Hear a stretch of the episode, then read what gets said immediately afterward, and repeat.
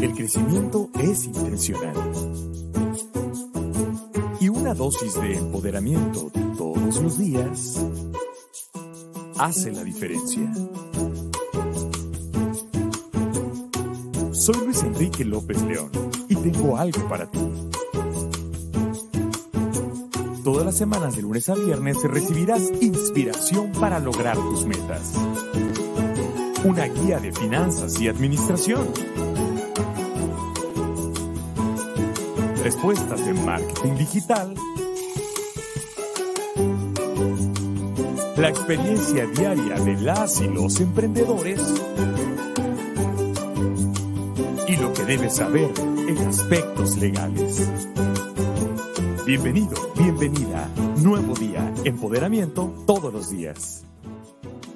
Nuevo Día es un programa informativo, de inspiración y de empoderamiento. Para todo público, con especial orientación a emprendimientos. Emitido en formato audiovisual. En vivo por internet y en podcast. En la edición en podcast pueden perderse algunos detalles gráficos. Pueden presentarse crestomatías sin fines de lucro, respetándose los derechos de autor respectivos.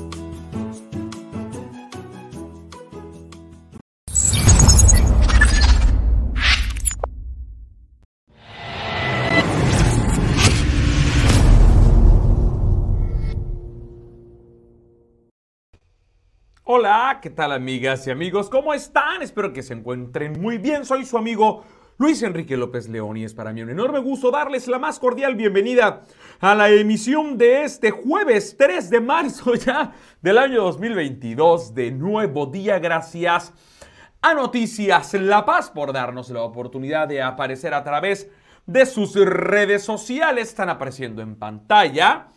Eh, mis eh, datos de contacto que ustedes ya conocen, mi número de WhatsApp 61 22 14 18 82, 61 22 14 18 82, mi página de Facebook, Luisa López León, así me buscan, Luisa López León es mi nombre, mi número, eh, mi nombre de usuario y así me van a encontrar. Mi cuenta de Instagram, arroba Luis Enrique López León y mi correo electrónico, luisenrique, arroba celiderahora.com. ¿Qué tenemos? Dos cosas fundamentales que creo que nos van a dar el tiempo suficiente para poder compartir con ustedes. Factura o nota. ¿Cuál y por qué debes entregarle a tus clientes en tu negocio? Y una enseñanza especial, la razón, el descubrimiento de por qué nos empeñamos en hacer las cosas en solitario y no en equipo. Uno, es un número demasiado pequeño para lograr la grandeza. Para hacer grandes cosas necesitamos de grandes equipos. Hoy vamos a aprender o vamos a descubrir cuál es la razón por la que, nos, por la que permanecemos solos y, y decidimos buscar equipo para poder identificar esas situaciones, corregirlas y comenzar a actuar en consecuencia. Comenzamos.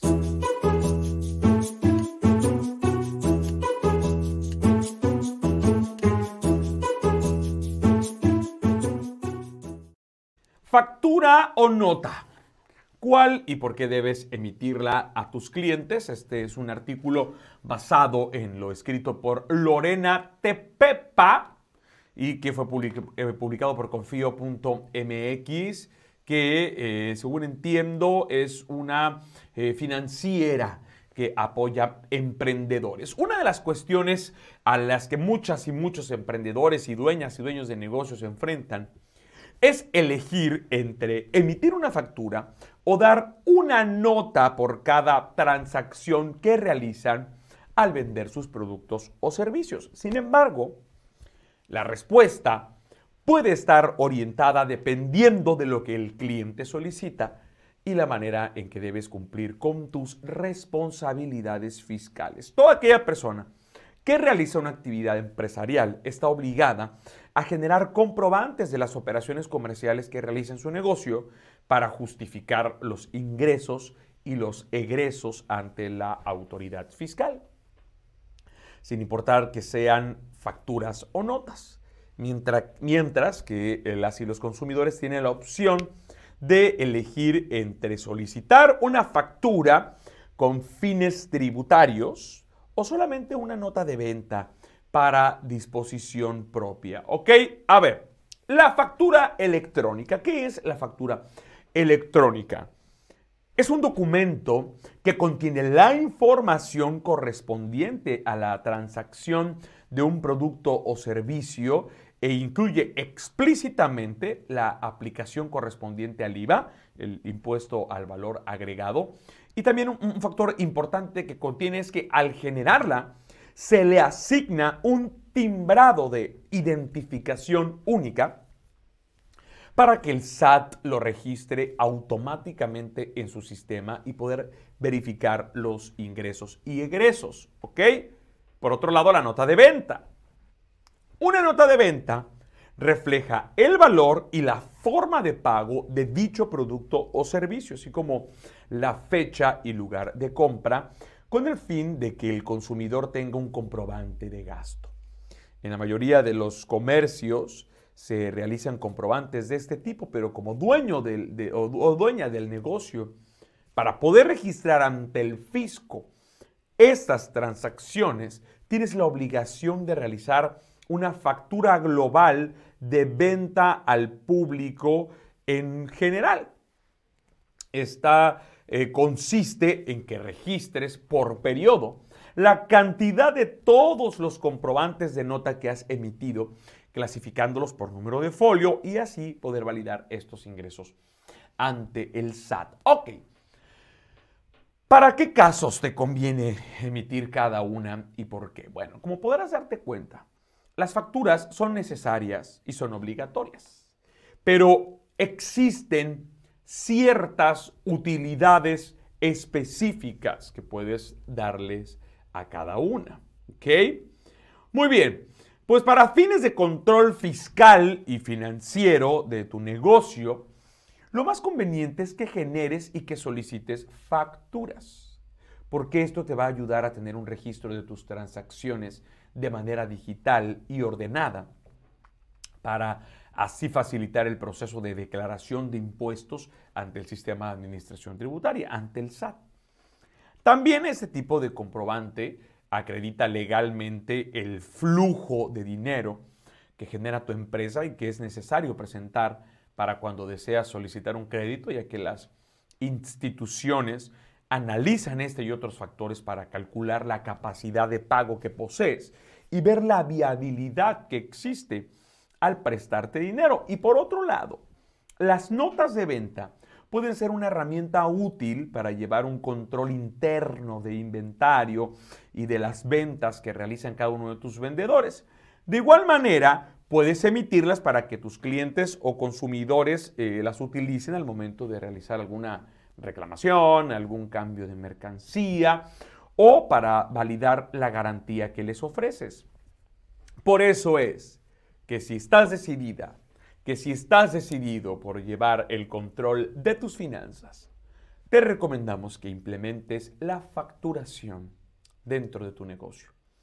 El SAT proporciona una herramienta gratuita dentro de su portal para poder generar facturas, pero existen diversos proveedores de softwares que puedes contratar para, para la emisión y que facilitan todo el proceso. Esto es pues lo que quería compartirte hoy al respecto de la diferencia entre las facturas y las notas y cuándo utilizar cada una de ellas. Continuamos en este nuevo día.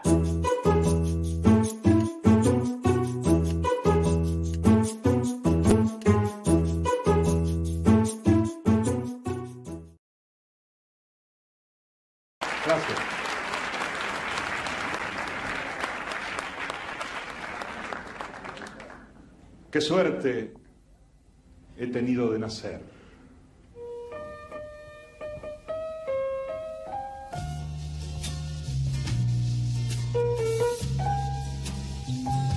Qué suerte he tenido de nacer para estrechar la mano de un amigo y poder asistir como testigo al milagro de cada amanecer.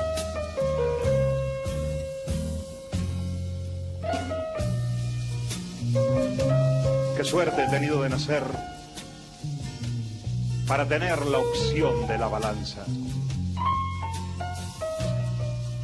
Sopesar la derrota y la esperanza con la gloria y el miedo de caer.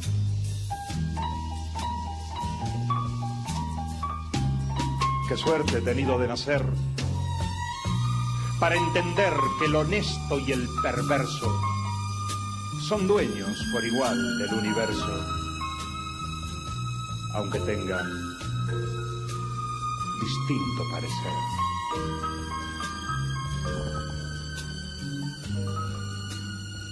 Qué suerte he tenido de nacer para cantarle a la gente y a la rosa y al perro y al amor y a cualquier cosa que pueda el sentimiento recoger.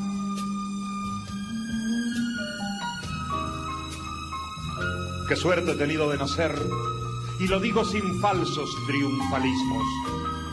La victoria total, la de uno mismo, se concreta en el ser y en el no ser. Qué suerte he tenido de nacer para callar cuando habla el que más sabe. Aprender a escuchar, esa es la clave, si se tiene intenciones de saber. Qué suerte he tenido de nacer para comer a conciencia la manzana, sin el miedo ancestral a la sotana o a la venganza final de Lucifer. Qué suerte he tenido de nacer para tener acceso a la fortuna de ser río en lugar de ser laguna, de ser lluvia en lugar de ver llover. Qué suerte he tenido de nacer. Pero sé, bien que sé, que algún día también me moriré. Y si ahora vivo contento con mi suerte, Sabe Dios qué pensaré cuando mi muerte. ¿Cuál será en la agonía mi balance? No lo sé. Nunca estuve en ese trance. Pero sé, bien que sé, que en el viaje final escucharé el ambiguo tañir de las campanas, saludando mi adiós y otra mañana. Y otra voz como yo con otro acento, cantará a los cuatro vientos. ¡Qué suerte! ¡Qué suerte he tenido de nacer!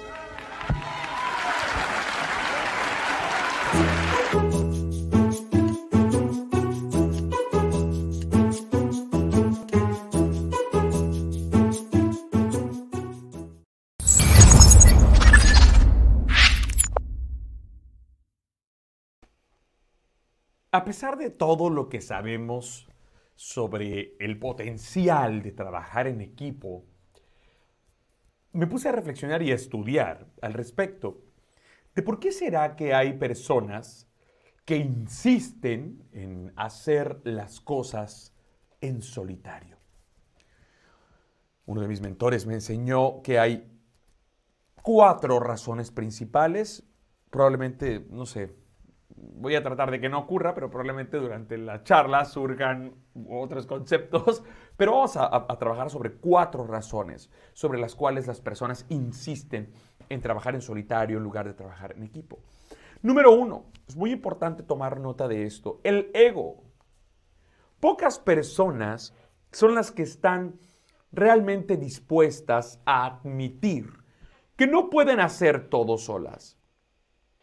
Pero esa es la realidad de la vida. Los, superhombres o las supermujeres no existen. ¿okay? Gary Walls, que trabaja en, una de las compañías de mi mentor eh, y maestro John Maxwell, eh, comentó en alguna ocasión que hacer girar más platos sobre una varilla no, no aumenta tu talento, sino que aumenta la probabilidad de que se te caiga un plato. ¿Ok? Por eso es que la pregunta que hoy te hago a ti no es en torno a si puedes o no puedes o, hacer algo, sino cuánto tiempo te, te va a llevar darte cuenta de que no puedes hacer todo tú sola, tú solo. ¿Sí? Los equipos de trabajo surgen cuando empiezas a pensar en nosotros en lugar de pensar en, solo yo. Como dijo em, Andrew Carnegie, ese magnate que al final de su vida fue un gran filántropo, que dijo, es un gran paso adelante en tu desarrollo cuando aceptas que hay otras personas que pueden ayudarte a hacer un mejor trabajo del que tú podías, podrías hacer en solitario. Entonces, hoy quiero decirte que si tú quieres hacer realmente algo grande, entonces comienza por despojarte de tu ego y disponte a ser parte de un equipo. Número dos, inseguridad. Todas las personas que se, dedican a esta industria, si ponen atención a, los diversos factores, seguramente se habrán dado cuenta que una de las razones por las que muchos individuos no promueven el trabajo en equipo es porque se sienten amenazadas y amenazados por los demás. ¿no? Eh, Maquiavelo, Nicolás Maquiavelo, probablemente pensaba algo similar porque eh, en, El Príncipe, creo que fue en El Príncipe, no estoy muy seguro, pero si fue en El Príncipe, pero dijo que el, primer método para poder, para poder medir la inteligencia de un gobernante es observar a las personas que le rodean. Entonces, en, este punto, quiero compartirte que yo creo que es la inseguridad, más todavía que un juicio deficiente o más que la falta de inteligencia, la que hace que las y los líderes con frecuencia se rodeen de gente débil. ¿Sí? Eh, en las 21 leyes irrefutables de liderazgo, acá tengo el libro, no lo tengo a la mano como para poder mostrártelo, pero John Maxwell dice en las 21 leyes irrefutables de liderazgo, Solo las y los líderes que tienen seguridad en sí pueden otorgar poder a, otras personas. Esa es la ley del otorgamiento de poderes. Por otro lado, por lo general, eh, las y los líderes que, que tienen inseguridades no forman equipos. Y esto casi siempre ocurre debido a dos razones. O necesitan mantener el control de todo lo que se ha puesto bajo su cuidado, o tienen miedo de ser reemplazados por alguien que sea más capaz. Y en cualquiera de los dos casos, las y los líderes que no promueven el trabajo en equipo, lo que hacen es que socavan su propio potencial y erosionan los mejores esfuerzos de las personas con las cuales eh, trabajan. Woodrow eh, Wilson, eh, expresidente de los Estados Unidos, dijo que no nada más tienes que usar el cerebro que tienes, sino que tienes que pedir prestado el cerebro de otras personas y también ponerlos en marcha. Número tres, la ingenuidad.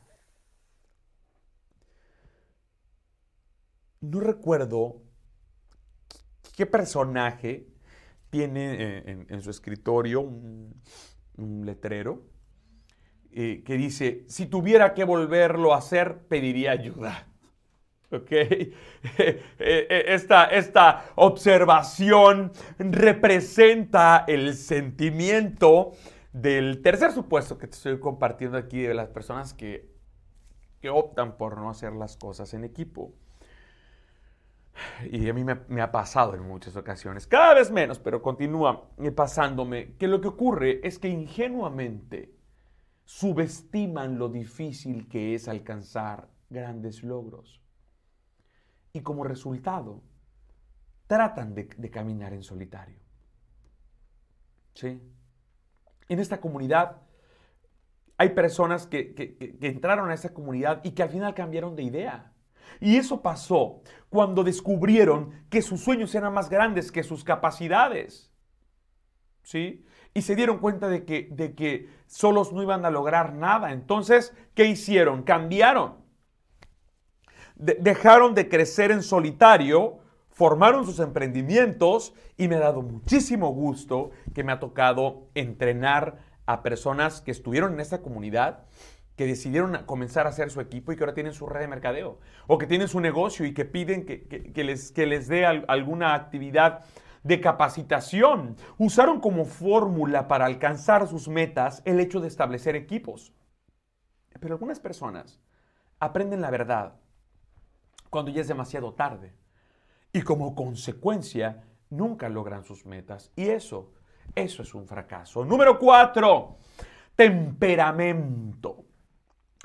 Finalmente, algunas personas no son lo suficientemente inquietas y simplemente no piensan en términos de crear y participar en equipos. Cuando enfrentan desafíos, nunca se les ocurre integrar a otros o a otras personas para lograr algo de valor.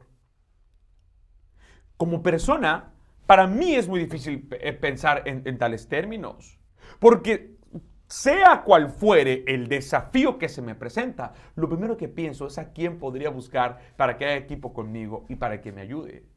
Y he actuado así desde, desde no sé, mi adolescencia, probablemente. Pero estas cuatro cosas que hoy te he platicado, para las personas que están tratando de hacer todo solas, el juego definitivamente ya ha terminado. Si tú deseas hacer algo realmente grande, únete con otras personas, porque uno es un número demasiado pequeño como para lograr la grandeza.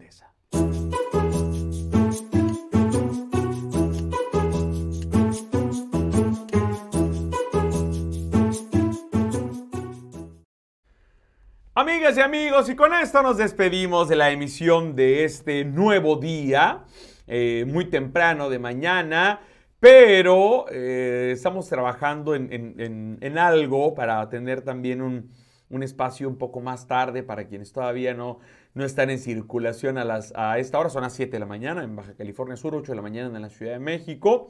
Pero pronto tendremos una buena noticia al respecto de eso. Gracias a Noticias La Paz por habernos permitido aparecer en sus redes sociales y a ustedes por habernos acompañado en esta misión de Nuevo Día. Cuídense mucho. Ah, escuchamos a Alberto Cortés hace ratito interpretar qué suerte he tenido de nacer. Uno, de, los, de los poemas más grandes en la voz de mi querido Alberto, que, lo, lo abrazo con mi corazón hasta el cielo, un hombre que me brindó su amistad los, últimos años de su vida. Amigas y amigos, nos vemos mañana. Eh, ¿Qué va a haber mañana? Estoy pensando en, romper un poco con la tradición de los viernes, pero bueno, habrán de enterarse. Cuídense mucho. Hasta la próxima. Bye.